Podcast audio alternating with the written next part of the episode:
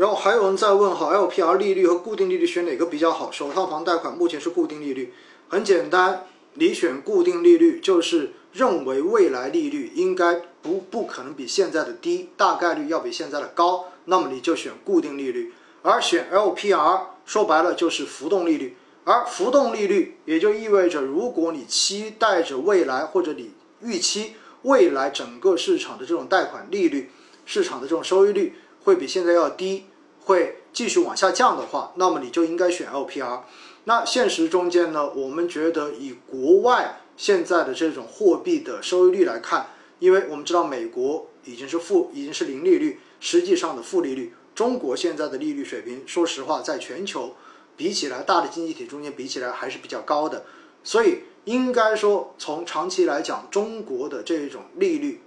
大概率应该是往下的。因此呢，如果是我自己选，除非你自己是用的公积金贷款，公积金贷款的利率本来就已经极低了，是一个优惠利率，那你就直接选公积金贷款的利率就好了。如果不是，如果你是商业贷款，我的建议还是建议大家去选 LPR，好不好？当然，这个呢也会有风险，不敢担保说，哎，现在虽然我们说未来利率下行的这种可能性会比较大，但是会不会出现反常的现象，说未来可能它就不下了，甚至于高？我觉得一切皆有可能，这种风险是有的，好不好？所以呢，这是对于选 LPR 还是不选 LPR，我的一般的建议，我还是会建议我身边，包括身边所有的朋友，在问我的时候。我都建议说，你选 LPR 吧。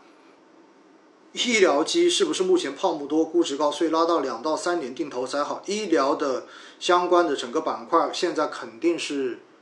高估的，你不用讲的，一定高估，百分之百高估。所以的话，高估就需要业绩的支撑。如果业绩后续有这种高增长的业绩出来支撑住它的股价，那么它的估值就相应而言会，因为它整个的这一种。盈利的变化而造成一定的估值的这种压缩，这样子它就还有继续上升的空间。如果没有足够的这种盈利来支撑，那么未来估值泡沫的这种挤出就是大概率的事件。因此呢，我也一直在强调说，短期医疗的风险真的是蛮大的。所以大家也看到最近的这一些交易日，医疗的这种回调，每次的这种回撤，应该说它的这一个步伐还是比较大的，对不对？老师讲过，优秀的主动金主动基金一次性投资比定投收益高，但老师自己心理承受能力这么强，貌似没有梭哈，请问是如何考虑？我从来不做梭哈，我告诉大家，我永远都会保证我的手中有子弹，因为过往参与市场这十多年，我自己明显的发现，市场永远都会超出你的想象。比如说跌的时候，你觉得跌的差不多了，你觉得合理了，但是一般它很有可能会比这个合理的值跌的更多一些。所以呢，我永远都会在手中留有一定的子弹，所以我不做梭哈，好吧？我不会一次性把所有的钱全部都砸进去了，这就是我的一种选择的逻辑。最近，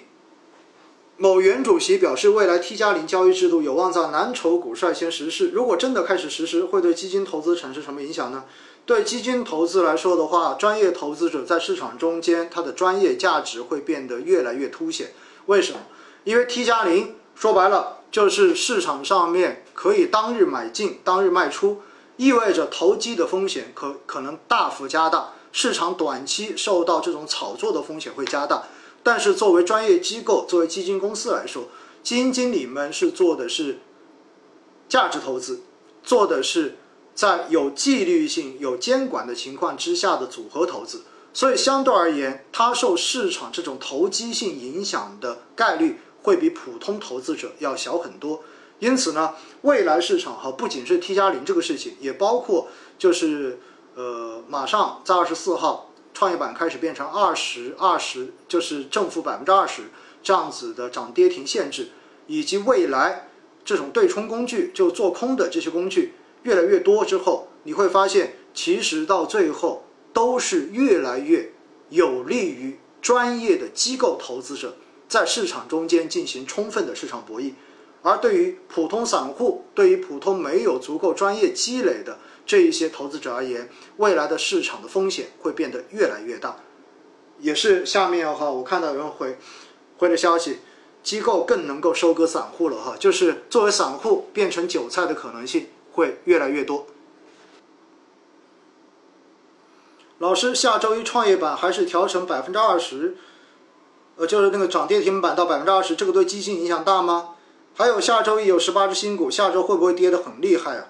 我觉得下周会不会跌得很厉害，不是因为这个原因哈。那百分之二十到底会对基金影响多大？我觉得不会。为什么？因为基金周一的那个威尼斯星空夜话，我相信大家应该也会有非常深刻的印象。当时蔡斌总特意去强调的，就基金经理讲到投资的时候，像蔡斌，他说自己是一个三到五年的维度来进行标的的选择，而有些进行消费板块的这些基金经理，对于标的的选择是出于五到十年的维度，甚至于十到二十年的维度来进行标的的选择。所以短期之内这种调到百分之二十，只是说提供了更充分的市场溢价的博弈空间。让市场的这种流动性变得更好一些，那这样的最多在一开始，当大家还没有适应的时候，也许会出现更大的波动率，而这种波动并不会影响相关投资标的的长期内生价值。所以呢，基金公司跟基金经理更多的是从长期的维度来对相关的这些投资标的、上市公司进行估值、进行投资，然后。慢慢的用时间来兑现对于这一个盈利的实现，而不是完全靠短期的这种交易来获取更多的收益。所以我觉得大家有点过滤了哈，大家真的有点过滤了。还有一个点赞九的哈，我我也念一下。听了最近几期喜马拉雅和直播，有点困惑。想要实现复利，就要有持续平稳的收益，而适合定投的却是上蹿下跳的。如果要稳稳的幸福，就选自己认为靠谱一点的主动管理型基金。并且大额分批定投，如果想获得更大的风险收益，就买波动比较大的周定投以平滑风险。我觉得您这个好像不是。首先哈，我要告诉大家一点，就是定投复利效果是不明显的，这一点我相信前面已经跟大家讲过多次了，对不对？那买主动型基金，好的基金经理会让这一种，不管在牛市还是熊市，前面也说过，他都可以帮你赚取超额收益。所以呢，在大部分时候，它都一个向上的趋势，相对而言呢，是可以有复利的效应的。因为就是我们看那种复权净值，对不对？前面在喜马拉雅有一期专门跟大家讲复权净值的时候，有很多就搞不懂十年十倍到底是怎么来的。那十年十倍，发现它也没到十几块钱呢。那这么算出来的，其实就是一种复利的概念，就是把所有的这一种呃分红全部都加回去，然后持续进行投资，到最后能够获得多少钱。所以呢，如果你想要获得很好的复利效应，我给你的建议，那就是在你认为低的时候一笔买进去，然后放进去之后再也不要动这笔钱，选一个好的基金经理，也许你要的复利效应才能够在十几二十年之后来体现出来，短时间肯定也体现不出来的，好不好？那如果你是真正的要所谓稳稳的幸福，那整体来说你就应该要做资产配置了，而资产配置就不仅仅是聊到基金。而是要涉及到多类资产的配置，最后来形成一个在整体配置背景之下的一个比较稳定的正收益。这这个时候，你的整体的这一个复利效应才会变得更加明显一些。有点绕哈，有点绕。总之的话呢，我觉得